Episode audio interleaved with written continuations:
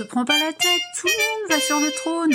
Te prends pas la tête, tout le monde va sur le trône. Te prends pas la tête, tout le monde va sur le trône. Il m'a fallu beaucoup d'années pour vomir toutes les saletés qu'on m'avait enseignées sur moi-même. James Baldwin. Je m'appelle Aminata et je vous propose au travers de ce podcast des histoires de personnes qui pourraient être vous et qui pourraient être moi. Les conversations que je vous proposerai toutes les deux semaines nous amèneront à découvrir la fois où mon invité s'est dit un truc du genre après tout, tout le monde va sur le trône. Et par la même occasion, on décide de laisser de côté leur peur. Tête, tout le monde fait pareil. Te prends pas la tête, le monde t'appartient. Te prends pas la tête, tout le monde va sur le trône. Aujourd'hui, j'ai le plaisir de vous faire découvrir le parcours de Charline Olivier.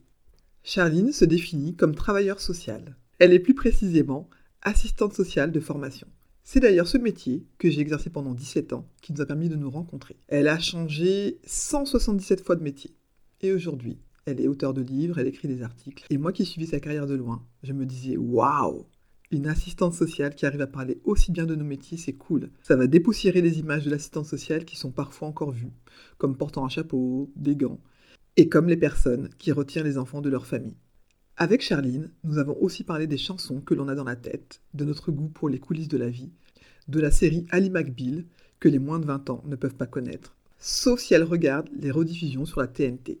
Bref, vous l'aurez deviné, Charline est une femme enthousiasmante. J'ai aimé sa façon de décrire son fonctionnement cérébral et nos rires et plein de choses. Bon, en tout cas, je vais m'arrêter là pour la présentation. Je vous propose de découvrir notre conversation. Je suis sûre qu'après l'écoute de cet épisode, vous aurez aussi plein de chansons dans la tête. Te prends pas la tête, le monde Te t'appartient. prends pas la tête, le monde t'appartient. Te prends pas la tête, le monde t'appartient. Bonjour Charline, Bonjour Aminata, comment vas-tu? Ça va très bien, merci. Alors, bon, bah, je t'ai appelé Charline déjà, donc on a déjà une indication sur ton prénom. Est-ce que tu veux bien te présenter? Donc moi je m'appelle Charline Olivier, j'ai 43 ans bientôt et euh, je suis euh, travailleur social depuis 21 ans bientôt et je te connais depuis à peu près autant de temps. Oh là là, dis donc, on a vieux d'un coup, là. Moi j'ai déjà 43 ans, donc tout va bien se passer, tu vas voir. super. Alors, tu te présentes comme travailleur social, d'accord? Mais moi j'ai l'impression que tu as quand même d'autres casquettes. euh, Tu veux bien nous en parler euh, de ces autres casquettes? Alors je dis travailleur social parce que j'ai changé souvent de métier, donc souvent d'appellation. Euh, je suis assistante sociale de formation, mais j'ai aussi écrit des livres et, puis j'ai aussi fait euh, pas mal de radio euh, à une époque. Donc euh, j'aime bien, comme toi, partager, écouter, rencontrer et surtout le faire quelque chose de toute cette matière en fait pour qu'elle ne nous dévore pas et qu'elle serve et qu'elle soit belle en fait. Ah ouais, d'accord. Mais c'est vraiment travailleur social qui reste pour toi ta ligne. euh, Ah oui, par contre ouais, c'est clair. Moi je suis un travailleur social qui écrit et qui fait de la radio et qui fait des conférences, mais je suis un travailleur social. Ok. Et tu dis un pas une. Oui, alors effectivement, j'ai beaucoup de mal avec euh, le, le féminin. Euh, on me dit de moi que je suis une autrice et en fait, euh, je sais pas, j'arrive pas. Donc euh, je garde le masculin, je suis auteur et travailleur social euh, parce qu'en fait c'est pas hum, c'est pas là que je me enfin pour moi l'importance elle se joue pas là, elle se joue plutôt sur ce que j'ai envie d'en faire. Donc euh, quand les gens veulent m'appeler autrice ou travailleuse familiale, ils le font, euh, travailleuse sociale, ils le font, mais moi en tout cas, euh, voilà. Tu leur craches pas dessus. Non, non, non. Et euh, donc du coup, euh, tu as écrit donc plusieurs livres, j'en ai quelques-uns d'ailleurs euh, devant moi. Est-ce que tu veux nous citer quelques titres? Alors j'ai écrit un livre en 2016 que j'ai complètement réécrit en 2019 et qui est donc ressorti en 2020 qui s'appelle La rencontre au cœur du métier de l'assistant social. Euh, qui s'appelait auparavant le travail social à l'épreuve de la rencontre, mais je trouve qu'effectivement le deuxième titre est plus euh, évocateur. Et j'ai écrit un livre sur euh, mon travail en prison auprès de détenus, donc qui s'appelait euh, Derrière les murs, le travail social, en- la place du travail social en prison en fait. Donc j'ai écrit ces deux livres-là et j'écris beaucoup d'articles qu'on me commande en fait. C'est toujours un peu comme si c'était Noël. J'en ai reçu un hier, une commande hier. écrit pour le lien social en fait, pour de la presse, la presse professionnelle. Et puis j'ai aussi eu l'honneur d'écrire pour le Huffington Post. Euh, il y a des matins, je me réveille et je, reçois le message euh, de, magazine de presse qui me demande d'écrire un, article pour le soir même, alors que je travaille. Il y a toujours le moment de panique en se disant comment je vais faire, mais en fait ça se fait. Et euh, c'est ça que j'adore dans ce que j'ai fait de ma carrière ces dernières années, c'est que bien sûr qu'il y a un sillon tracé parce qu'on a besoin d'être rassuré, on a besoin de, sécurité, mais il y a toutes ces petites fantaisies en fait qui viennent sans que je les provoque nécessairement, et c'est là que c'est super intéressant en Ah, fait. ouais. Ah, mais tu parles de fantaisie, enfin, au-delà de la fantaisie, c'est du travail en fait, parce que écrire, euh, enfin, je sais pas, c'est pas tout le monde fait facilement, même si dans le social on écrit souvent. Alors en fait, ça, c'est c'est un vrai, un vrai bonheur d'écrire. Ça, ça, ça, sort tout seul en fait. C'est, ça me demande pas d'effort. Euh, donc c'est c'est une des rares choses qui me demandent pas d'effort dans la vie. c'est assez drôle. Ouais. Alors je pense que ça me demande pas d'effort parce que c'est exceptionnel, parce que c'est pas tous les jours, parce que c'est euh, euh, à chaque fois parce que quelqu'un a été touché par ce que j'ai écrit qu'on on me commande quelque chose. Donc c'est comme si je redonnais euh, ce qu'on ce qu'on m'a d'abord offert. Donc je pense que si c'était mon métier au quotidien, ça n'aurait pas du tout la même saveur. Mais là, euh, c'est du plus, c'est du. J'ai choisi euh, un angle en fait dans mon écriture qui est plutôt euh, alors, euh, parfois teinté d'humour ou teinté d'ironie, ça dépend un petit peu. Euh, mais pour le lien social, notamment, j'ai fait toujours le choix d'avoir un angle de vue complètement décalé, ce qui fait beaucoup rire Jacques Trématin qui me commande mes articles. Et hum, on peut être quelqu'un d'autre quand on écrit. Euh, je peux pas me... Ce que je, ce que je me permets d'écrire, je le, je le pense, sincèrement. Par contre, cette liberté de ton, on peut pas l'avoir au quotidien tout le temps, en fait. Ce serait compliqué. Ouais, donc c'est vraiment, c'est la porte de de liberté, quoi. Ouais. Et de création et de fantaisie. Et j'ai longtemps pensé que je savais pas faire grand chose de mes dix doigts. Et, finalement, effectivement, c'est plutôt avec ma tête que je travaille, mais mes doigts, ils me servent à écrire. Excellent. Et du coup, là, par exemple, tu dis que tu as eu un article, on t'a demandé euh, aux, enfin, aux comme ça euh, d'écrire. C'était quoi le sujet? Alors, le, le, sujet n'est pas funky. C'est toujours des sujets qui sont pas funky. Hein. C'est euh, est-ce que le travail social est soluble dans l'évaluation? Alors, en fait, on me commande des choses très sérieuses et moi, j'ai 36 000 signes et, et, et à chaque fois, euh, j'en fais quelque chose de en tout cas que je, je, pense assez drôle. Et par exemple j'ai on m'a commandé le sujet du travail social et, et le corps. Donc euh, dans nos métiers le corps il souffre hein, euh, les gens qu'on reçoit quand en général ils ont et, en tout cas dans mon métier à moi les gens sont victimes de violences. Donc euh, c'est sûr que l'angle d'attaque il peut il peut être assez triste mais mais quand, quand Jacques Trématin vient vers moi pour me commander un article, ça ne devra pas être triste en fait. J'ai envie que ce soit drôle. Et donc, euh, il, vient chercher pour ça. Il vient me chercher pour ça, complètement. Et du coup, euh, tu, tu, parles de violence justement de, des gens que tu reçois actuellement. Est-ce que tu peux préciser le métier que tu as actuellement? Est-ce que effectivement tu es travailleur, travailleuse sociale? Alors là, aujourd'hui, je suis intervenante sociale en gendarmerie. Donc, euh, c'est un poste où on peut être assistante sociale éducatrice, CESF. en tout cas, on a le titre d'intervenant social. oui, cancer en économie sociale et familiale, pardon. Euh, donc c'est des postes qui sont ouverts à, des travailleurs sociaux diplômés euh, et qui euh, on est mis à disposition en fait dans des brigades. Donc on est aujourd'hui 6 sur le département, donc on est 7 d'ailleurs. On est cinq à être recrutés par l'ASFAD, en fait, qui nous met à disposition dans les brigades. Désolé, hein. Ah, pardon. Sauf que je, je, crains de ne pas pouvoir dire exactement ASFAD, Association de soutien pour les familles en difficulté, mais je ne suis pas sûre, en fait. Non, ouais. Je, je, ne suis pas sûre. Pardon pour mon employeur. Euh, et donc mon travail est d'être euh, à disposition des, des, des, victimes, des enfants témoins ou des auteurs de violences conjugales, intrafamiliales. Et je pense que tu peux aussi nous préciser quelque chose au niveau de l'écriture, non? Alors j'ai écrit un roman.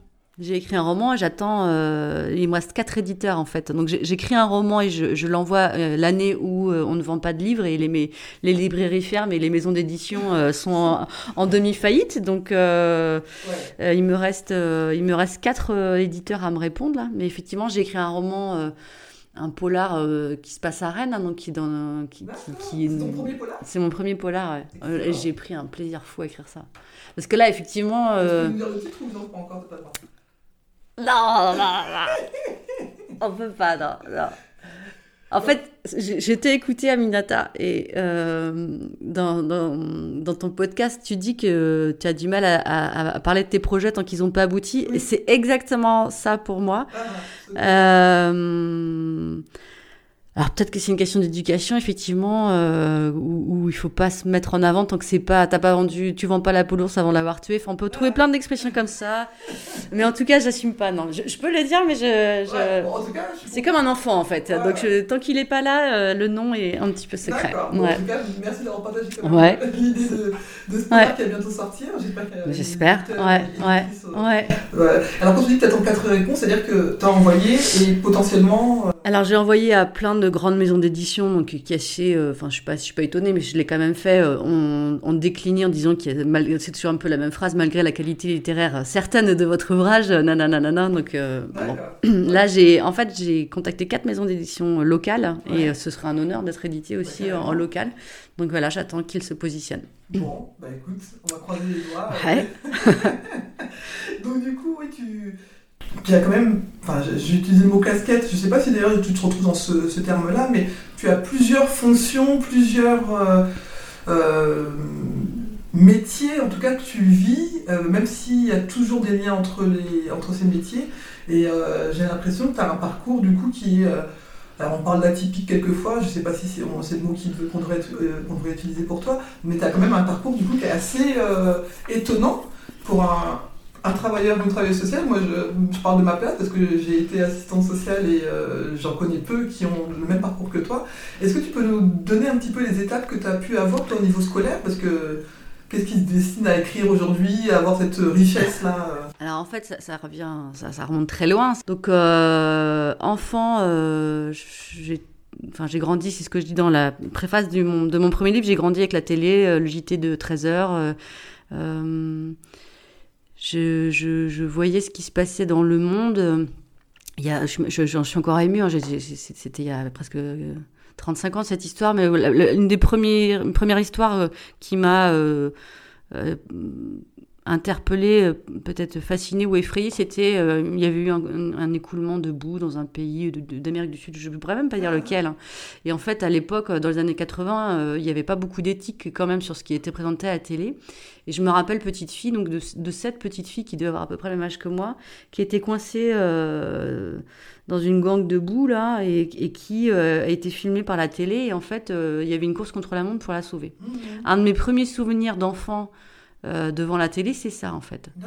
J'ai fait des recherches depuis, en fait c'était en 84 je crois, enfin voilà, donc j'avais donc 6 ans. Ah, en tout cas, euh, je viens pas d'une famille où on parle facilement, où on débriefe, où... Euh, donc, et à l'époque ça se faisait pas du tout, donc en fait tous les midis, tous les soirs, je me retrouvais à regarder des trucs de fou, à pas les comprendre, et, euh, et ben j'avais envie de comprendre, donc... Euh, voilà, j'avais une bibliothèque dans mon bled, je lisais tous les livres un peu qui traitaient de trucs sociétaux, un peu bizarres. Donc effectivement, tout le monde trouvait ça un peu bizarre mon, mon intérêt. Je me suis vite intéressée en fait au drame. En fait, euh, c'est quoi les ressorts des gens en fait Comment on en arrive là en fait? Mhm. euh, Qu'est-ce qui se passe après après le ces sauveteurs, cette petite fille, la famille en fait, j'avais tout le temps et après.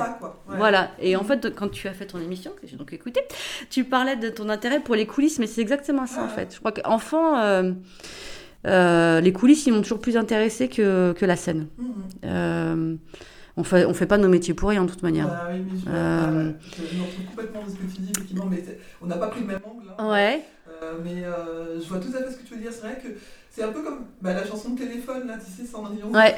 Et bah, du coup, c'est bon, c'est pas une version euh, joyeuse qui raconte, mais je me suis toujours dit, ah bah en fait, euh, même si c'est pas la vraie, la vraie histoire et que c'est un conte, peu importe, mais je me dis, mais il y avait toujours ces trucs-là qui s'arrêtent et il vécu heureux, ouais. beaucoup d'enfants, et en fait, on, on l'a jamais cru en fait.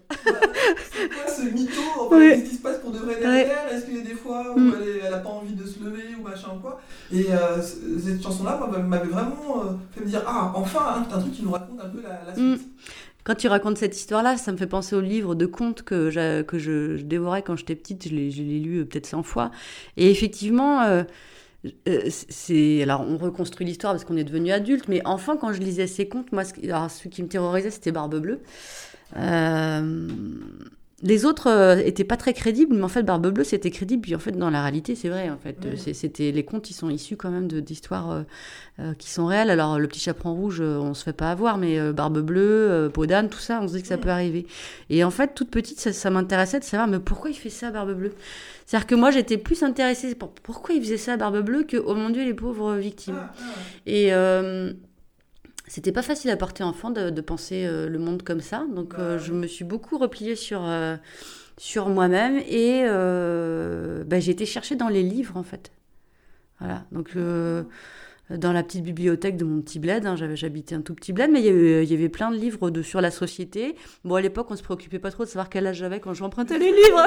Aujourd'hui, ce serait pas possible. En parents, fait. oui, même ça pas de te voir Si, si, si, si. à mes parents, ils- enfin, en tout cas, ma mère euh, me disait souvent, mais pourquoi tu lis ça? Voilà. Je disais, parce que je veux savoir. Qu'est-ce que tu veux savoir? Bah, Je veux savoir.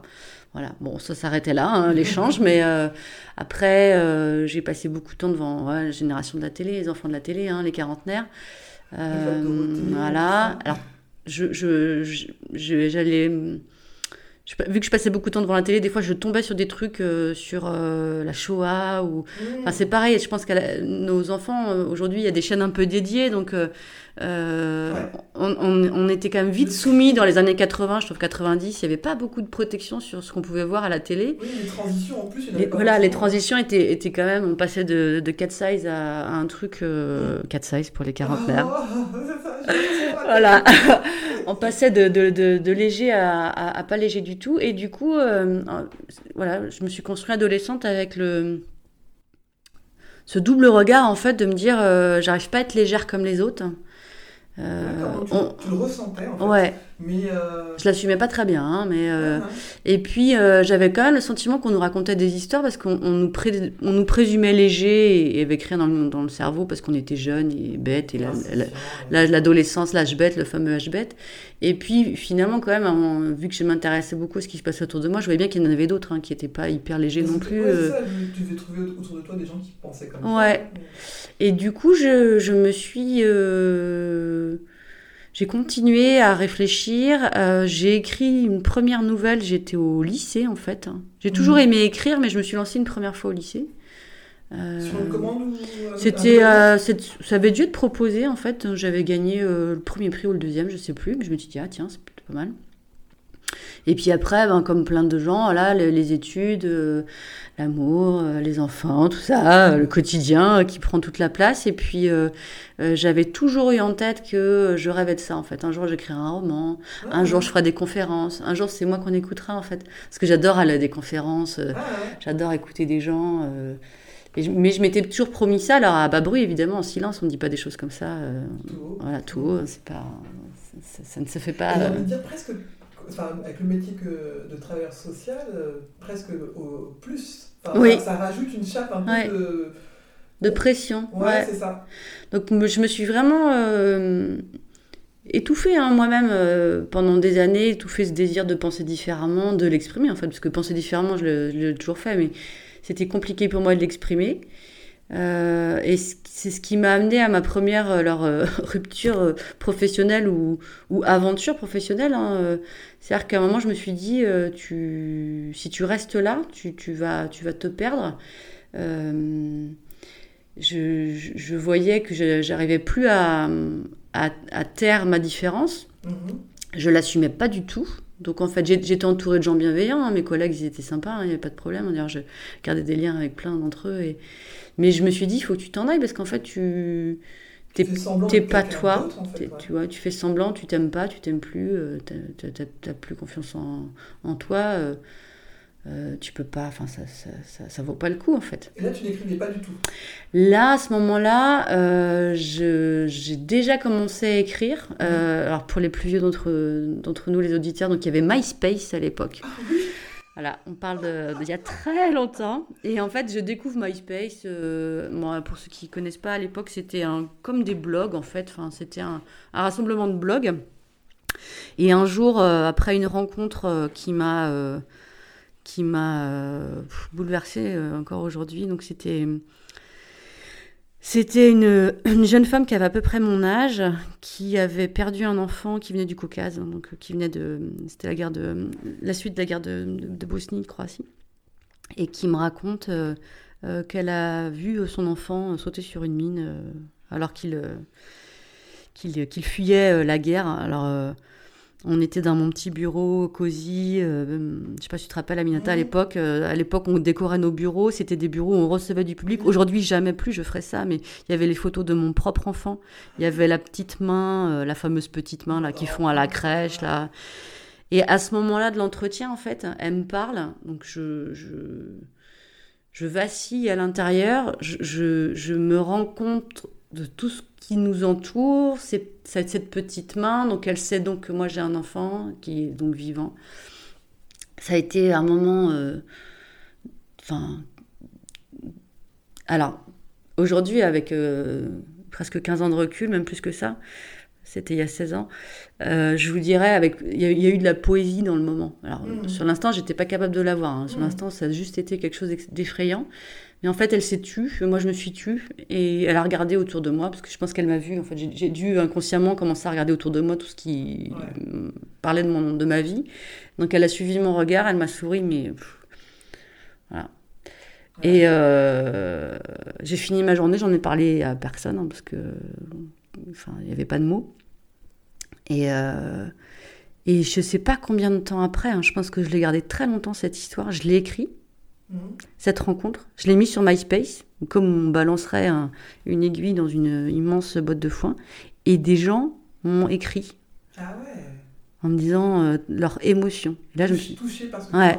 Là, ça m'a effrayée. Hein. J'ai arrêté MySpace de suite. Je me suis dit, waouh C'était juste pour moi cette histoire. Et donc, je laisse mariner un petit peu.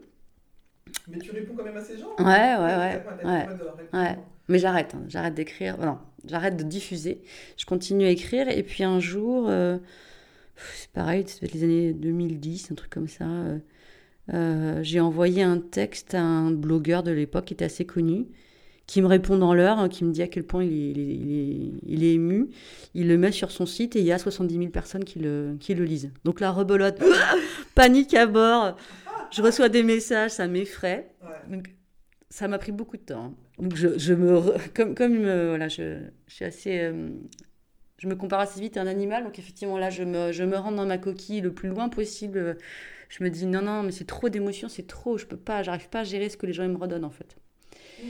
Donc j'ai continué à écrire pour moi. Et trois ans après, c'est un, un, très long processus chez moi. 2013, un, un 2 janvier, euh, voilà. ouais, ça, c'était pas l'éclat, hein, c'était pas le moment de ma vie le plus chouette. Euh, voilà, pour euh, ça arrive, hein, c'était pas le moment de ma vie le plus chouette. C'était le 2 janvier. Je, voilà, qu'est-ce que qu'est-ce que cette année va bien pouvoir m'apporter? Et puis euh, parce que je lis beaucoup de presse sur le web, je vois qu'il y a des sur E89, il y a des gens qui écrivent en fait. Mmh. Et j'envoie un texte et une heure après, j'étais en train de, je, je m'oublierai jamais, hein, j'étais en train de cuisiner avec ma grosse dépression latente, là, euh, mes oignons, là, en vie de merde, je reçois un message de, de, de la rédactrice en chef de, de, Rue 89 qui me dit euh, c'est magnifique, euh, c'est magnifique, je diffuse et en plus j'en veux d'autres. Alors là, c'est pareil, hein, là, j'ai appelé mon conjoint, il y a un truc qui vient de se passer là. Il y a quelqu'un qui me demande quelque chose. Qu'est-ce que je dis? Qu'est-ce que je dis? Et du coup, j'ai écrit pour eux pendant 18 mois. Excellent. Alors, ce ah, qui était. Quoi comme style, euh, du coup, pour Alors, en fait, pour E89, j'écrivais donc. Euh, je racontais mon travail. Et ce qui était très, très drôle, c'est que donc, euh, on se connaissait à Minata, mais mmh. personne ne savait que c'était moi parce que j'avais pris un pseudo. Je ne l'assumais absolument pas. Donc, j'avais pris le pseudo de Lila. Alors, pourquoi Lila? Parce que donc, je suis fan de, de, de Jean Gabin et. Et dans un film, euh, il, euh, l'actrice qui joue avec lui, euh, une prostituée complètement euh, destroy, mais qu'il qui a envie de protéger, elle s'appelle Lila, un nom russe, j'ai oublié son nom de famille, donc c'est pour ça que je me suis fait appeler Lila, voilà, donc Lila avec un point, parce qu'il y avait d'autres déjà Lila, et j'ai appelé mon, blog Jusqu'ici tout va bien, parce que voilà, enfant de, des années 90, La haine avait été un film qui m'avait beaucoup marqué. Et donc pendant un an et demi, j'écris sous le pseudo de Lila. Mm-hmm.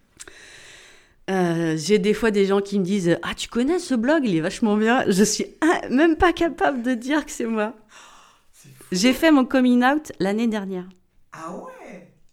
Euh, Il a fallu que j'écrive deux livres, que j'ai un peu de succès pour me dire Bon, je crois que maintenant, tu peux leur dire. Mais t'avais peur de quoi en fait? En fait, c'était.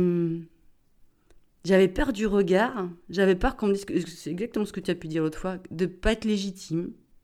Et pourtant, euh, tu avais été légitimé plein de fois avant euh, par des pros qui te disent euh, ouais. on veut, on veut, écrivez pour nous. Quoi. Ouais, mais c'était c'était c'était c'était trop. trop. Alors j'avais ma double vie en fait, c'est-à-dire que j'allais à cette époque-là, je travaillais en gendarmerie, je travaillais pour le tribunal. J'étais formatrice à Ascoria auprès d'étudiants. et puis le soir, je rentrais. Donc tous les mardis, je publiais un, un article. Et je rentrais et j'avais alors, les premiers jours, c'était 50 commentaires, euh, les premières fois. Et puis, au bout de, quelques mois, en fait, les gens attendaient l'article de Lila. Et j'avais 250 commentaires quand je rentrais le soir. Je répondais à tout le monde. C'était juste pas possible de pas répondre. Il y avait, J'y passais des heures, mais j'étais tellement fière. Et c'était des moments de partage. Et donc, il y avait des gens qui, qui, qui, qui, voulaient savoir qui j'étais, en fait, très régulièrement. En fait, les gens voulaient savoir qui j'étais. Et je, disais qu'on s'en foutait de savoir qui j'étais. En plus, je le pensais sincèrement, on s'en foutait vraiment de savoir qui j'étais. Et puis, au bout de voilà, 18 mois, euh, Re 89 me propose de méditer, et puis ça se fait pas. Euh, pour, là, ils étaient en plein. Euh, ils avaient des difficultés financières au niveau du journal, donc ça se fait pas.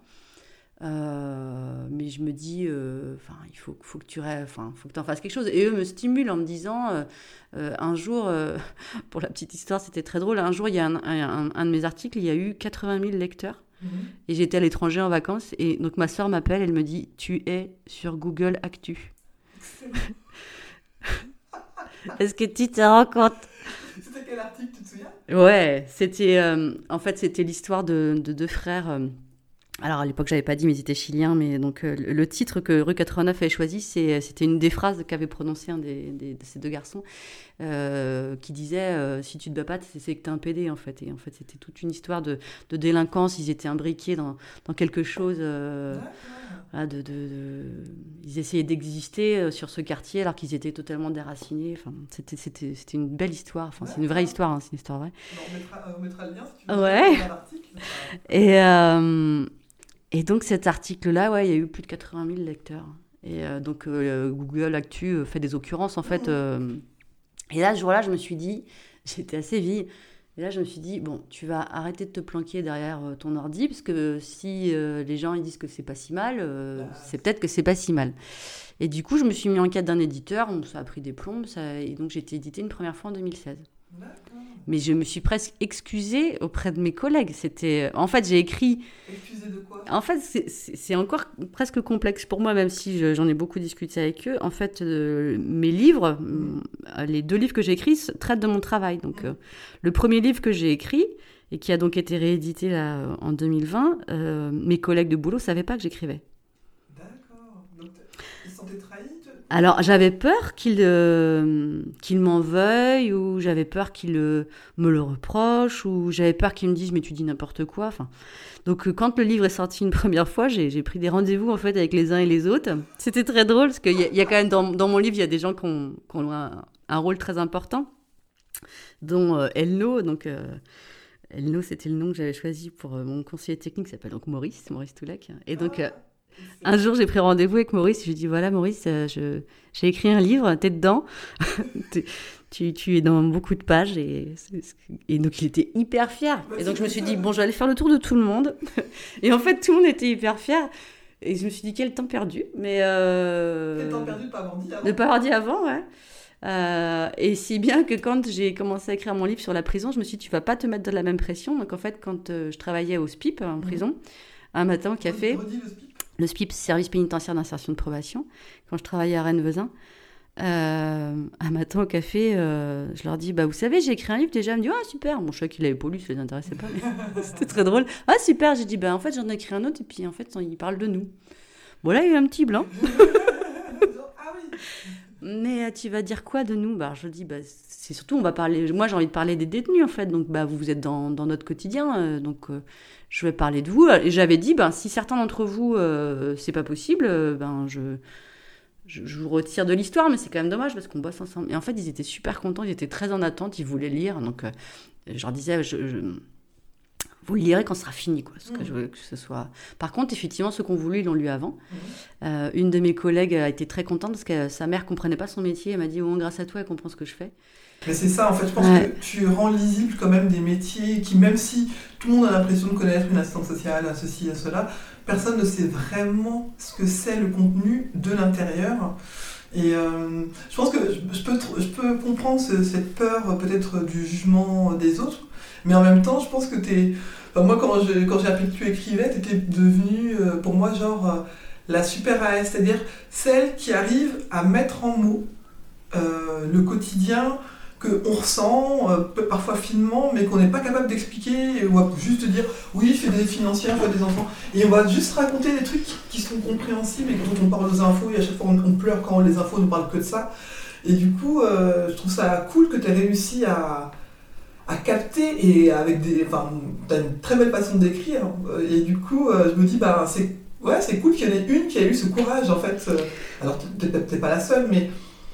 Bon, après, voilà, je, voilà, qu'il y en ait une qui a eu ce courage de raconter les choses, parce qu'en plus, tu parles de toi forcément. Ouais. enfin, C'est ça qui est compliqué en fait. C'est- ça qui me freinait. Je me disais, enfin, c'était un livre. Je peux pas l'écrire autrement qu'avec euh, le jeu parce que c'est- c'est clairement subjectif parce que c'est mon point de vue. Euh, mais hum, ce- qui me touche, c'est que il n'y a pas une semaine où, euh, où je reçois pas un message. euh, sur- en fait, je suis sur quelques réseaux, Facebook. euh, LinkedIn, enfin j'en ai, ai que deux, mais il n'y a pas une semaine où je ne reçois pas le message de quelqu'un qui a lu un, des deux livres, euh, qui, qui en veut en savoir plus en fait. Et, et, et je me rends compte que mes freins à moi, est-ce que tu es légitime? Est-ce qu'on va pas penser que tu cherches la lumière alors que t'as pas à le faire? En fait, non, bah, les gens qui lisent le livre, en fait, ces questions-là, ils se les posent pas vu que c'est les miennes.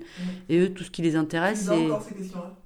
Je peux encore les avoir de moins en moins, Mhm. mais je peux les avoir. Mais par exemple, donc toute, ma, toute mon adolescence, j'ai rêvé un jour d'être conférencière.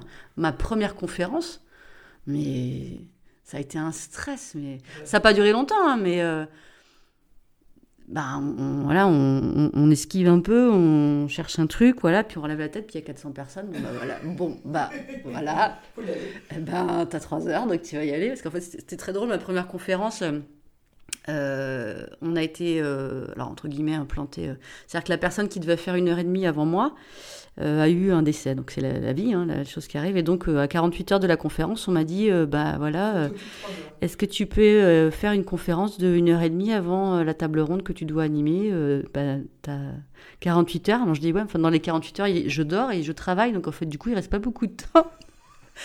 Et on m'a dit, ben, est-ce que tu. Voilà, un challenge comme ça, ça se refuse pas. Donc. euh, Toi, en tout cas, tu l'as pas refusé parce que. Non, je l'ai pas refusé. Je, je- mais je le rêvais euh, depuis euh, tellement d'années, quoi. Euh, donc jusque dans le train, enfin bon, jusque le matin à l'hôtel, c'était, c'était. Mais j'ai adoré ça.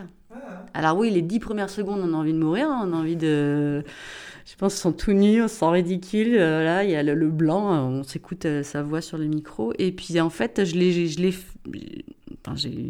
C'était technique, hein, mais euh, parce que c'était un- le sujet en plus il était très précis. Il fallait que je, j'aborde la question de la sanction pénale à travers euh, les siècles, donc euh, on n'était pas non plus là pour déconner. Et c'était, enfin, mon, mon- mon- du coup, mon sujet c'était rendre justice à travers les, milli- les- les siècles, quoi. Et c'était, c'était. Finalement, je me suis dit, bah, tu vas la faire comme tu le fais d'habitude, c'est-à-dire tu vas, tu vas apporter du contenu, mais tu vas, tu vas être toi, quoi. Et euh, j'ai vraiment eu le sentiment à un moment de d'avoir la main de tout le monde dans la mienne. En fait, j'ai dit ça il y a pas très longtemps euh, à, à un journaliste, mais c'est, une réalité. Ça a été d'une puissance. C'est-à-dire qu'à un moment, je leur ai dit, euh, j'ai dit au public justement, je vais vous prendre par la main, vous allez venir avec moi. Et en fait, il s'est passé un truc, mais euh, j'ai senti une énergie venir vers moi, mais j'en aurais pleuré quoi. C'était et euh, quand j'ai eu fini, en fait, y a toujours peur en fait de relever la tête et de voir des gens bailler, des gens partir. Donc on regarde pas trop trop parce que surtout pas avoir de l'ennui. Et en fait, quand j'ai eu terminé, il y a eu, il y a eu le blanc en fait parce qu'ils pensaient que ça allait continuer. Et, et ce petit moment de latence où tout le monde vous regarde et vous dit alors, euh, ça va Et en fait, c'était- vraiment puissant. Et, et- et donc, malheureusement, j'avais deux conférences qui étaient prévues euh, dans la suite et qui ont été annulées à cause du Covid. Mais c'est vrai que là, maintenant, je piaffe, en fait. J'ai très envie de le refaire. Donc, je vois bien que j'ai moins... Enfin, l'ego, ça y est, j'ai moins peur de ça. Je, je peux faire maintenant. Ah, ouais. J'ai même très envie de le faire et je suis très en attente. Ah, bah super. Bon, en tout cas, super parcours. Toute personne qui réussit avait un rêve et l'a poursuivi jusqu'au bout. Anthony Robbins. Te prends pas la tête, tout le monde fait Te pareil. prends pas la tête, tout le monde fait pareil. Te prends pas la tête. Tout le monde fait pareil. Te prends pas la tête, tout le monde fait pareil. Donc, on a un peu nommé effectivement bah, du coup, conférencière, c'est tout, tout juste là. Mm. Euh, est-ce que. euh, ah, donc, il y a eu ça, mais est-ce qu'il y a eu d'autres impossibles qui te sont finalement. euh, qui sont devenus des possibles et que tu n'aurais pas imaginé euh, alors, je, sais que les séries de podcasts que tu, que, tu, que tu fais, elles traitent des peurs. Alors, moi, c'est pareil, hein, je suis, j'ai des peurs euh, tout le tour du ventre, j'avais peur de tout, euh, très peur de l'avenir, peur, euh, peur pour moi, mes enfants. Et on vit dans un contexte aujourd'hui, je trouve, qui nous fait, nous les anxieux, fait quand même beaucoup réfléchir. C'est soit on se fout en l'air parce qu'il n'y mmh. a plus de maîtrise de rien, soit on prend beaucoup de recul parce qu'en fait, ben non, on n'a jamais de la maîtrise de rien. Il y a des choses qu'on peut maîtriser, bien sûr, dans nos vies personnelles, mais finalement, ce qui nous entoure, euh, on ne peut pas vraiment le contrôler. Et c'est sans doute une chance, en fait. De... Enfin, vieillir, là, je trouve que ça nous apporte ça. Euh, euh, accepter de ne pas savoir, accepter de réussir. moi, c'est surtout ça, en fait, qui je crois que le challenge de, de mes quelques dernières années, là, accepter de réussir. C'est ça. Et c'est, enfin, tu vois, j'en ai presque de l'émotion de t'entendre le dire parce que c'est tellement euh, prégnant, j'en, parlais encore hier. Euh, et euh, on nous présente jamais le fait de vieillir. alors après, on dit, oh, la crise de la quarantaine, les machins et compagnie, on ne parle pas forcément de ce qui finalement fait que c'est un plaisir de mm. vieillir. Et moi, vraiment, si on, qui me le demande, je, suis content de vieillir désormais. Mm. Pas, alors comme tout le monde, hein, je, ne kiffe pas de me dire je me rapproche de la fin de ma vie ou quoi que ce soit, c'est pas, pas du tout ça, mais de me dire oh, qu'est-ce que je gagne en connaissance de mm. moi, en fonctionnement, en... et en accepter ce que tu peux pas changer, effectivement. Alors effectivement, j'ai des angoisses qui, paraissent effectivement, demeurent, tout ça, mais je suis euh, émerveillé, en fait, de me dire à chaque fois, mais waouh, on mm. peut, et se dire qu'on se plante, moi avant, je pense que j'avais un ego euh, par rapport à ça, me dire que je m'étais planté, de dire tout, de dire à la personne en plus, machin, jamais j'aurais mm. fait, j'étais d'une mauvaise foi, euh, voilà. Et je me dis, mais c'est hallucinant en fait. Si euh, on peut juste toucher du doigt ce, ce, fait que de vieillir, c'est aussi ça. Mm. ah oui, c'est. C'est à 30 ans, euh, y a, donc quand j'ai commencé tout ce processus de réflexion et d'écriture, donc euh, je l'ai commencé, voilà, ça fait en ça fait plus de 10 ans en fait que je me suis lancé ça, mais euh, hum, c'était une question de survie en fait. C'était teinté. Mon premier manuscrit en fait qui a été, quand il a été corrigé c'était une journaliste à l'époque qui m'avait qui m'avait corrigé qui m'a dit euh, c'est puissant c'est fort c'est beau mais c'est et elle m'a dit mais c'est pas possible de vous détester comme ça. Je lui dis pourquoi vous dites ça? Elle dit vous, vous, vous est-ce que vous vous rendez compte de ce que vous écrivez de vous? Vous ne parlez que de vos échecs comme si c'était les vôtres? Vous ne parlez que de ce qui ne fonctionne pas comme si c'était de votre responsabilité? Et elle, elle m'a fait beaucoup réfléchir. Mmh. Elle m'a dit ce que vous dites, c'est beau, mais, mais euh, enfin, tout, le pathos, là, tout, le, tout, l'acide, toute cette souffrance, là, euh, les gens qui vous lisent, ils n'en ont pas besoin, en fait. Et ça m'a aussi aidé à me dire, mais qu'est-ce que tu fous avec autant de, autant de souffrance? Enfin, Vas-y, fais-en quelque chose, quoi. Mmh, mmh, et, et c'est pour ça que je, choisis toujours d'écrire... Euh, j'ai une façon d'écrire qui n'est pas du tout universitaire. Hein. D'ailleurs, les universitaires me, peuvent me le, dire en, me disant des fois Ah, c'est vous? Parce que oui, oui, j'avais lu, euh, lu le, sommaire de votre livre, j'ai rien compris. Euh, bah, effectivement, moi, les, parties de mon livre, c'est des titres de chansons ou des extraits de films. Moi, je suis comme Ali McBeal, hein, ça repasse à la télé en ce moment, je suis complètement fan. Et, et en fait, je me dis, bah, moi aussi, dans ma tête, ça chante ça. me parle. Et, euh, et, en fait, quand je rencontre quelqu'un, et eh ben, ça, dans ma tête, ça, ça chante. Voilà. Et quand j'ai envie de d'écrire quelque chose, euh, oui, bien sûr, je peux faire un titre super euh, professionnel. Hein. Peut-être que mais peut-être que c'est pas ça que je veux en fait. À un moment, je me suis dit, euh, si tu. C'est toi qui écris en plus, donc tu fais ce que tu veux. Et en fait, j'ai fait ce que je veux. Et puis, euh, peut-être que mes rêves d'adolescente, d'être bardée de diplômes, finalement, ça, c'est plus très important. C'est-à-dire que. Euh, ben, des conférences, j'en fais en fait. Et si on me demande d'en faire, c'est parce que je suis différente et que euh, oui, euh, euh, parce qu'en fait, la, personne que j'ai remplacée, là, la fameuse conférence où il a fallu que je fasse une heure et demie, c'était une docteure en sciences politiques. Ah Moi, là, je leur dis, mais c'est pas possible, je suis assistante sociale, je vais jamais y arriver, c'est pas moi qui veulent. Ils m'ont dit, on s'en fout. J'ai dit, mais on s'en fout pas, je vais me planter, ça va être horrible. Bon, je l'ai fait quand même. Et c'était génial. Et ces jours-là que je me suis dit, parce que du coup, il y avait un médecin qui était là, un psychiatre qui me dit c'était vachement intéressant ce que vous dites. Je dis bah alors qu'il n'y a pas de besoin, hein. je, justifie. Ouais, en fait, ça ne devait pas être moi, ça devait être un docteur en sciences politiques. Et il me dit, et alors? Bah, Je dis, bah non, bah du coup, c'était pas le même niveau. Il me dit, je vous ai dit ça, moi Non. Pardon, pardon, pardon, pardon Mais c'était très drôle, ce- cette spontanéité. Qu'est-ce que tu m'en fous que vous soyez pas docteur en sciences euh, politiques En fait, ça m'a intéressé. Mhm. Ça m'a intéressé, vous m'avez embarqué. Et c'est des paroles comme ça, en fait, qui nous font grandir. Ouais. Euh, c'est pareil, on était dehors à fumer une cigarette. euh, C'est un peu. Enfin, moi, je suis plus touchée par tout ce qui se passe dans l'informel, en fait, dans ces petits moments comme ça de, de coulisses où on vous dit non, c'était génial, faut continuer. euh, tant pis si vous n'êtes pas docteur en sciences politiques, on s'en fout. Et j'ai besoin que des gens me le disent, en fait. Mhm. Et c'est toutes ces rencontres-là qui, qui m'ont fait grandir et qui me donnent aujourd'hui, alors, l'envie de le faire comme un plaisir, en fait. Mhm. Garder mon travail, ma sécurité, euh, le plaisir que j'ai à, faire ce que je fais, et puis ce petit plus-là. Ouais, je vois tout à fait ce que tu veux Parce que si ce petit plus, un jour, il devient professionnel, il va perdre Mhm. sa saveur. Ou tu trouveras ailleurs ce qui peut Mm. peut-être. Mais... Donc du coup, ça veut dire que tu te mets pas forcément de barrière euh, et tu y vas avec un peu de crainte quand même, mais Alors- jamais ça c'est impossible. Euh, Là, tu te l'es dit rapidement Ouais. pendant la conférence, mais quand même, Mais je le fais, j'y vais. ouais, ouais. J'y vais à chaque fois parce que je l'ai tellement euh, rêvé. Euh, et puis j'ai des gens en face de moi qui me disent mais euh, nous on a envie que vous y alliez en fait. Donc bah, faites-le. Et c'est tellement puissant ça. bah, c'est clair, Ouais. carrément. Est-ce que, du coup, bah, on est un peu dans ça, mais ça t'arrive quand même, parce que tu nommes ce que le monsieur t'a dit, tu dis oui, mais c'est pas moi qui devais être là normalement, donc ça t'arrive du coup de pas, être, de pas te sentir à la hauteur? Ah oui, bah, ça, euh, ça m'arrive très souvent. En même temps, je pense que c'est pas mal. Là, pendant que je parle, là, j'ai la j'ai le verre de- du concert d'Edith de Préto, par exemple. Alors ça, c'est un artiste, euh, donc je vais le montrer à Minata. Euh, c'est un artiste que j'adore, mais comme plein d'art- d'artistes, c'est euh, ou Aloïs Sauvage, ou c'est des, je me retrouve dans ces- ce type de personnage, c'est-à-dire il y a du, il y a, il y a, il y a- ce petit fond d'angoisse existentielle hein, quand même, mais qui est très créatif, mais qui fait que euh, on va avoir peur d'y aller, mais on va y aller et on va tout donner en fait. Mhm. Et euh, je me, je, je me rapproche de, de ce type de personnalité, en toute humilité, hein, mais euh, sur ce côté, bon, je vais y mettre deux mois, euh, physiquement ça va me coûter, physiquement, psychiquement ça va me coûter, mais putain, j'ai trop envie d'y aller, Ouais. et, et ben on va y aller quoi. Oui, c'est le plaisir qui domine Ouais. l'envie. D'accord. Et tu disais que du coup, tu as voulu toujours comprendre, euh, tu disais que le regard parfois des, des autres personnes pouvait aussi être euh, genre, mais c'est bizarre de vouloir comprendre des trucs bizarres comme ça. Est-ce que ça a pu te créer des blocages quelquefois? Parce que tu disais que tu as mis finalement beaucoup de temps Mm. à, à t'autoriser Mm. à écrire et à dire que c'est toi qui écrivais.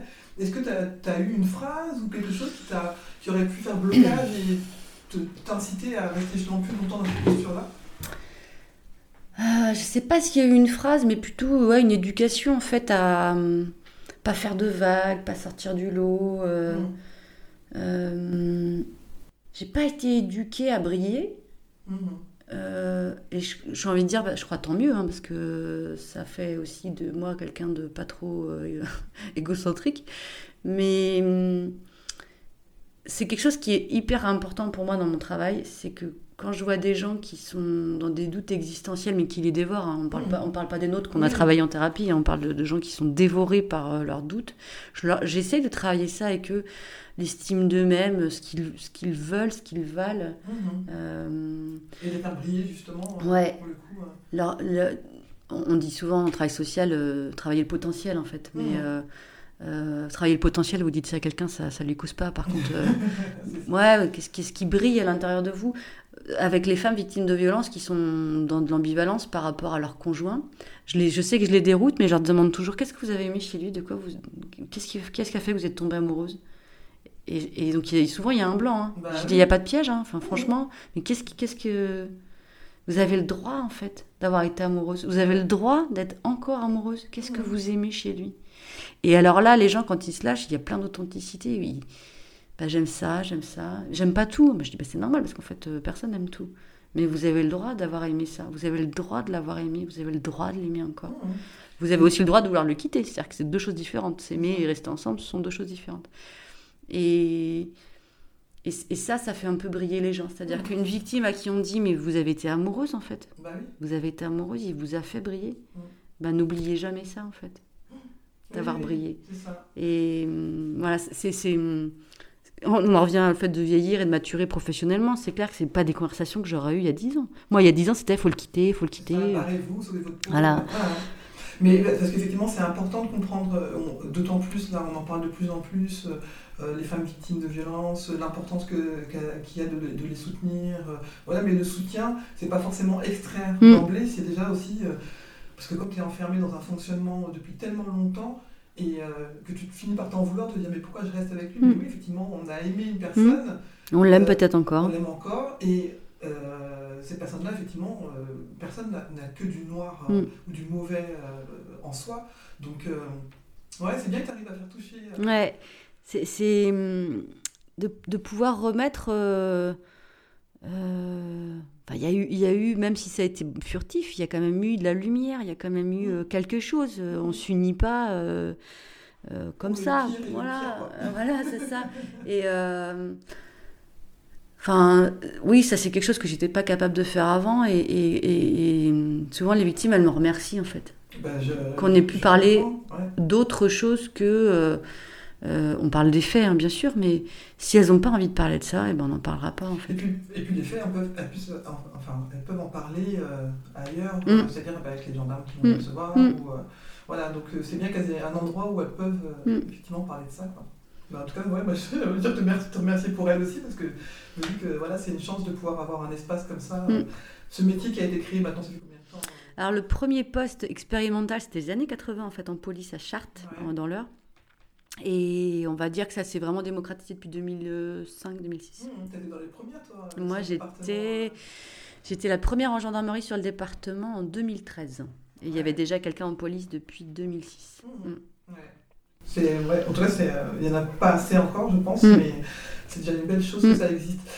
Euh, j'ai une, une des questions qui est euh, qu'est-ce qui t'a donné envie de réaliser ton projet? Mais alors, comme ça, tu as quand même plusieurs projets, même si j'ai bien entendu ta question de, du lien du travail social qui fait des ramifications vers plein d'autres choses, tu as quand même, euh, alors, est-ce que c'est un projet professionnel, en tout cas global, de te rapprocher de tes rêves Alors, tu disais conférencière, euh, être écouté, euh, pas pour euh, dire euh, je me la pète, mais être écouté parce que tu as des choses à dire.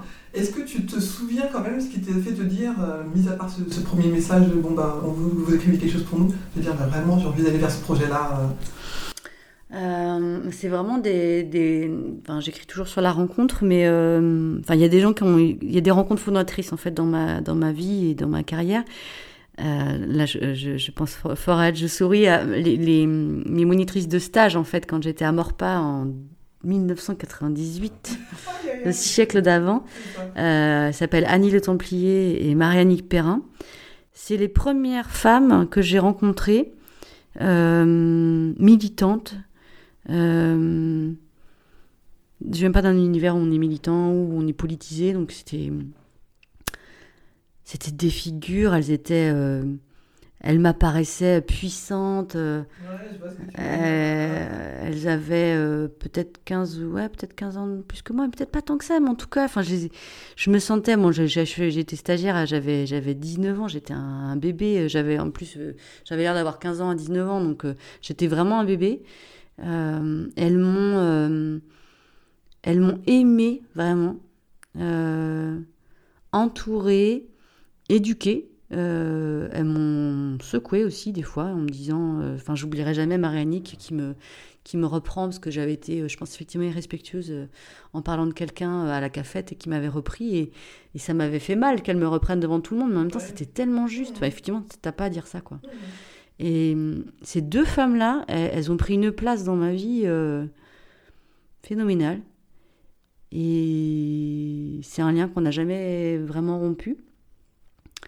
Euh, donc ces deux femmes-là, elles m'ont, elles m'ont, elles m'ont fait le plus beau compliment qu'on m'ait jamais fait. Elles m'ont dit tu es euh, honnête intellectuellement. Bon, je cache pas que la première fois j'ai pas compris. hein. J'ai, j'ai dit merci, puis je me suis dit qu'est-ce que ça veut dire Tu es honnête intellectuellement? Et ce qu'elle, ce qu'elle voulait me dire, c'était qu'effectivement quand je savais pas, je- je- j'étais capable de le dire et ça me paraissait une évidence. Et bon, quand on regarde autour de soi, on voit bien que non, c'est pas une évidence. Il y a plein de gens ils savent pas dire quand ils savent pas. Mais euh, en fait, j'avais pas peur de dire que je savais pas avec elles. Elles étaient tellement. euh, oh, elles m'apparaissaient. euh, Ouais, c'était, c'est ce que je raconte dans mon premier livre. il y avait une vie, tu l'as connu avec moi, Morpa, il y avait une, il y avait une, une énergie, c'était, tout était possible, on, a- on était forte, on était jeune, on était puissante, on était... C'était, c'était exceptionnel. Ah, ah. C'était un peu un leurre. Oui, mais en même temps, ça permettait sûrement de tenir aussi face à des situations euh, très compliquées. On a, on a vécu des choses exceptionnelles. Mais ce que tu décris, moi j'ai euh, j'ai plus souvenir de- d'Annie parce que Marie-Annie, j'ai moins côtoyé, mais euh, il y avait quelque chose euh, de- d'un modèle, mais ça t'a pas écrasé parce qu'il y a des Mm. fois, euh, moi je pense qu'il y a des fois, j'os- j'osais pas ouvrir forcément la bouche en me disant, euh, je pense que je vais me faire latter si je dis ça, donc je préférais me taire. Toi, non, du coup, t'avais- effectivement, tu n'avais pas cette peur-là. Mm. C'est-à-dire qu'elles ont été des modèles euh, bienveillants. bienveillant et puis vraiment euh, dans l'éducation, c'est-à-dire euh, elle, elle pouvait me dire euh, non ça c'est pas bien, euh, oui ça c'est bien, non t'as pas compris. euh, à, à aucun moment je me sentais humiliée ou dévalorisée et elles étaient elles étaient bah, plutôt féministes à l'époque. Moi je, je ça me parlait pas du tout ces trucs-là. Puis c'est euh, Clairement, on n'était pas féministe. Hein. Non, Jeune non, femme, non. on, pff, ça ne nous causait pas trop. Hein, mais euh, euh, maintenant que je, bah, donc j'ai donc l'âge aujourd'hui qu'elles avaient quand elles m'ont euh, biberonné, euh, ça m'a mis une telle pression que j'arrive pas à reprendre de stagiaire. Ah J'ai oui. une telle pression. La question, j'allais te demander est-ce que tu as, réussi, tu as l'impression de, à faire ce même travail avec quelqu'un euh, Alors quand j'étais plus jeune professionnelle, en fait, un peu dans la foulée de cette énergie-là, j'ai- j'ai accueilli des stagiaires. Euh, C'était chouette, hein. Mais en fait, aujourd'hui, euh, je trouve qu'il y a un tel enjeu. Euh, il y a un- enfin, moi, si quand je fais les choses, je les fais pas qu'à moitié. Quoi. Donc, euh, je sais que si je, je m'engage avec un stagiaire ou une stagiaire, je vais, ça va être une aventure émotionnelle et, et je crois pas que j'ai envie de vivre ça en ce moment. Parce que des demandes de stage, j'en reçois toutes les semaines. Euh, et je dis toujours la même chose. Moi, je, je- voilà, je partage ce que vous voulez par, à, à l'écrit, à l'oral, euh, des conférences, la radio. euh, Mhm. mais le, le, le face-à-face, en fait, aujourd'hui, je suis plus. euh, non, ou le côte-à-côte, puisque- parce qu'on n'est pas en face-à-face hein, quand on est stagiaire, mais c'est un investissement émotionnel que je. J'ai plus envie là. Mhm. Peut-être plus tard, mais là, j'ai Oui, plus envie. Mm. Tu fais déjà pas mal de choses, Ouais. hein, tu transmets déjà beaucoup Ouais. en fait. Donc, Ouais. euh,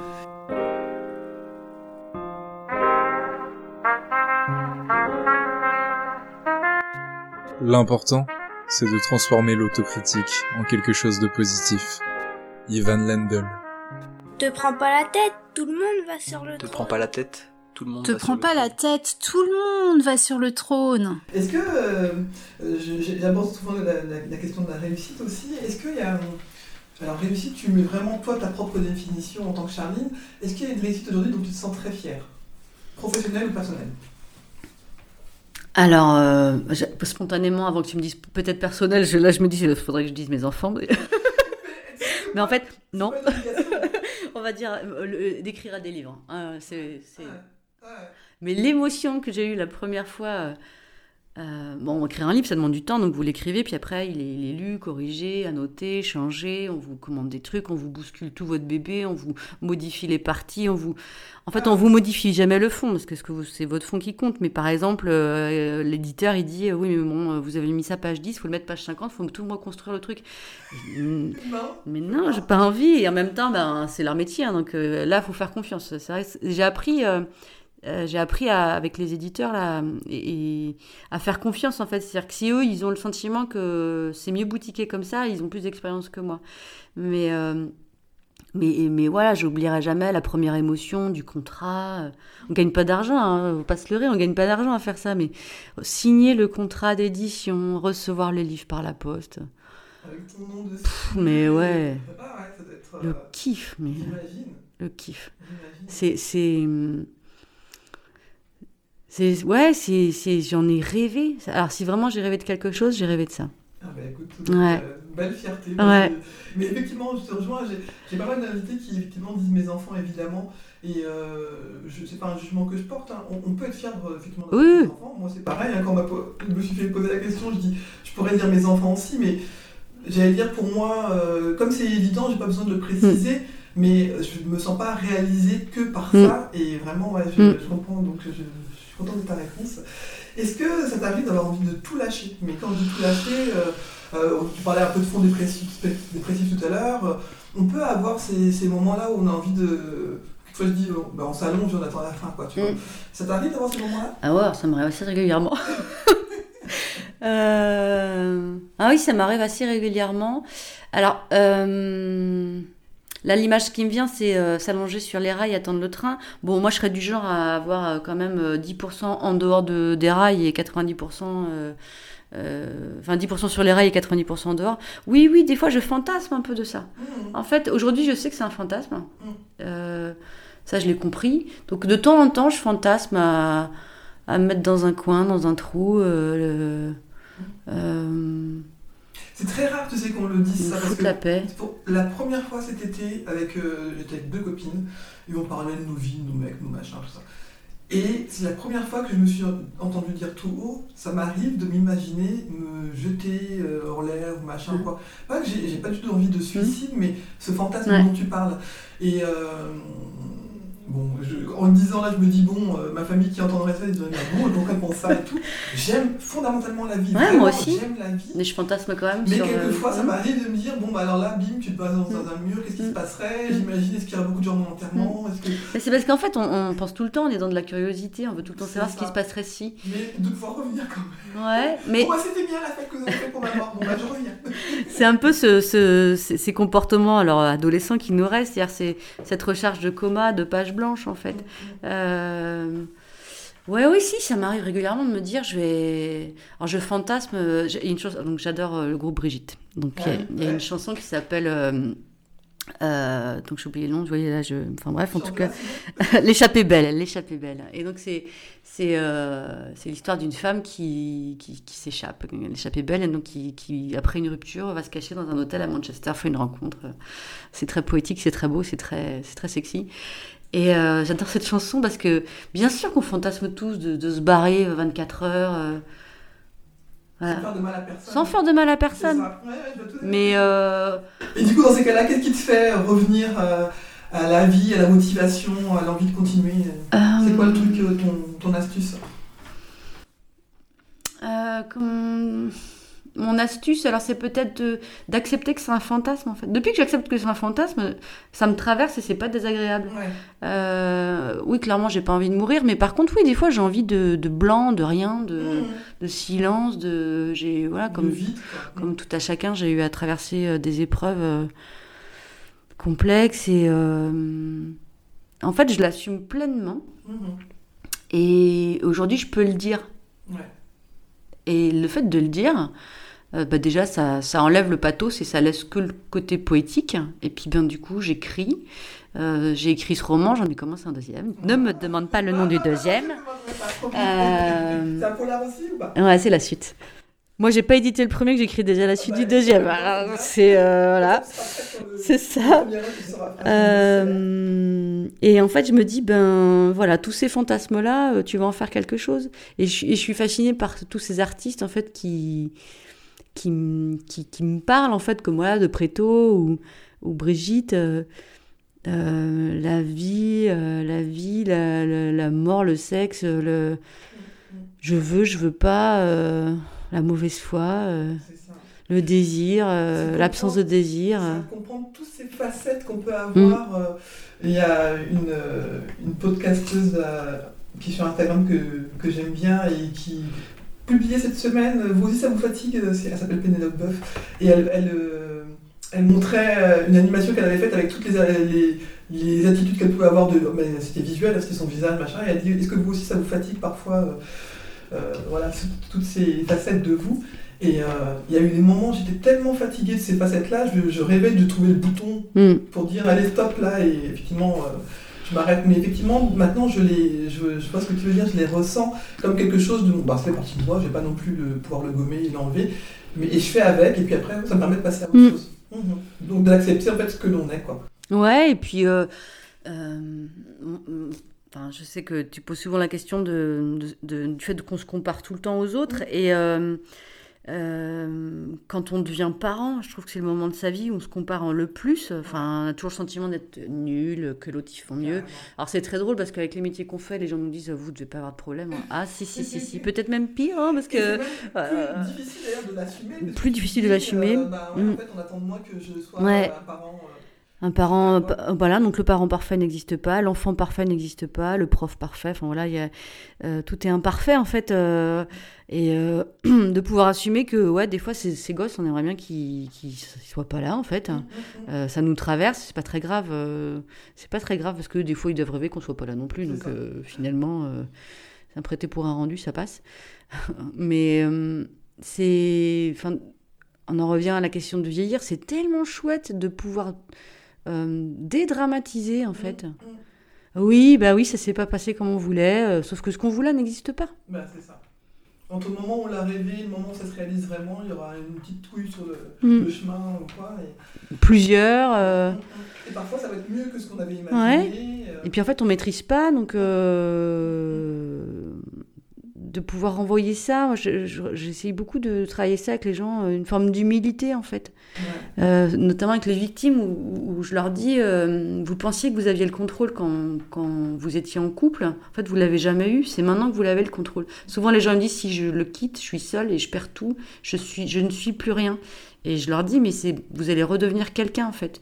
Vous pensiez que vous aviez la maîtrise des choses, sauf que vous étiez spectatrice de votre vie. Mmh. Là, vous allez en chier, mais au moins, c'est vous qui allez décider. Mmh.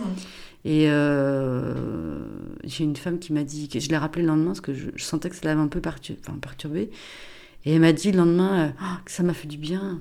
Mmh, mmh. En fait, je lui ai dit, bah oui, je pense que je vous ai bousculé, mais je vous ai redonné le pouvoir d'agir.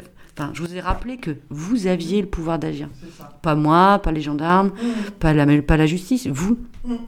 C'est vous qui allez faire vos choix. C'est ça. c'est important de le rappeler. Mm. Effectivement, moi j'essaie d'expliquer ça à mes enfants aussi, parce qu'il y a des choses comme nous, on se dit, bah, tant qu'on faire, on les a compris, même si je sais qu'ils ont besoin de passer par certaines étapes, mm. de pouvoir se dire qu'on peut l'expliquer mm. aussi. Hein.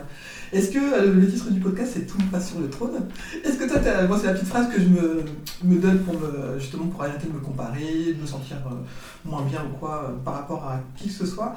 Est-ce que ça t'arrive, toi, de, prononcer une phrase un peu de, ce type-là, ou complètement différente, une chanson, ou je sais pas quoi, quelque chose qui te... En fait, alors moi, donc ça, chante dans ma tête. Je, quand quand je stresse, je peut-être j'étais très imprégnée par la série Ali McBeal justement où elle a des hallucinations, mais euh, moi je, je, je, sais que tout ça est dans ma tête, mais je, peux, je vais essayer d'inventer quelque chose en fait. C'est-à-dire que ça va être comme, comme un cartoon. Je vais essayer de rajouter quelque chose à la scène, un truc un peu grotesque pour faire retomber la pression. Euh, dans ma tête, euh, euh, j'entends souvent les mignons. Voilà, je, suis en pleine thérapie là. Les mignons. Les mignons, ouais. Banana, voilà. voilà. Donc moi, quand je stresse, les, mignons arrivent et, ça me fait tellement rire. Ils peuvent dire ouais, Corizo, Banana, Bamos la Playa. Je, suis une fan absolue des mignons. Et quand je panique, euh, j'essaye de, mettre du grotesque, en fait. De, de, rajouter à la scène euh, la petite touche qui fait que j'ai envie de chialer, mais en fait, ouais, mais non. En mode texte ça vient. Ouais, voilà, ah, tout à fait. D'accord. Ah bah, super. Écoute, c'est vrai que moi j'aime beaucoup les mignons aussi. D'ailleurs, je me dis la personne qui a inventé ces personnages. Mais ils sont, c'est des Français. Ah Ce sont des Français. Et en fait, bon là, je, donc je suis une spécialiste des, des mignons. Ce sont des, des Français. Et euh, ce qui est très très drôle, c'est que donc euh, la plupart des mots mignons, euh, donc sont, ce sont des vrais mots. Mais, Donc c'est beaucoup de mots espagnols en fait, beaucoup de mots espagnols, quelques mots allemands et quelques mots français. Et mais c'est pour moi c'est des génies ces, ces, ces gars-là. Ils ont inventé un langage.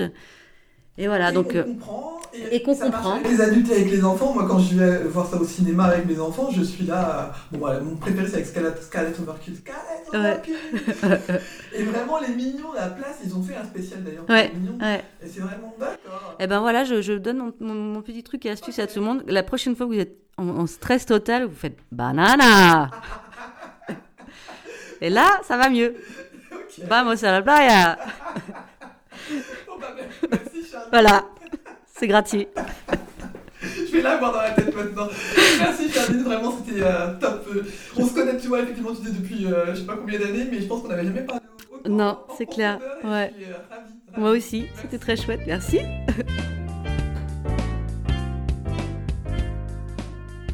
J'espère que vous avez apprécié cette conversation et que cela vous donnera envie de découvrir le parcours de mes prochains ou de mes prochaines invités et pourquoi pas d'aller prolonger la discussion avec eux ou avec elles la prochaine fois que vous les croiserez sur votre route. J'espère également que cela vous donnera envie d'écouter vos envies et moins vos peurs. La vie est souvent plus simple que ce que l'on imagine.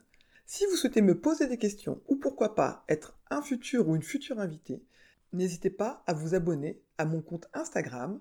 Et si mon podcast vous plaît, n'hésitez pas à lui donner des petites étoiles sur votre plateforme d'écoute préférée, que ce soit Apple Podcast ou autre chose, et ça me fera toujours plaisir d'avoir des retours. Les rois et les philosophiantes, et les dames aussi. Te prends pas la tête, le monde Tu t'appartient. prends pas la tête, le monde t'appartient. Tu prends pas la tête, le monde t'appartient.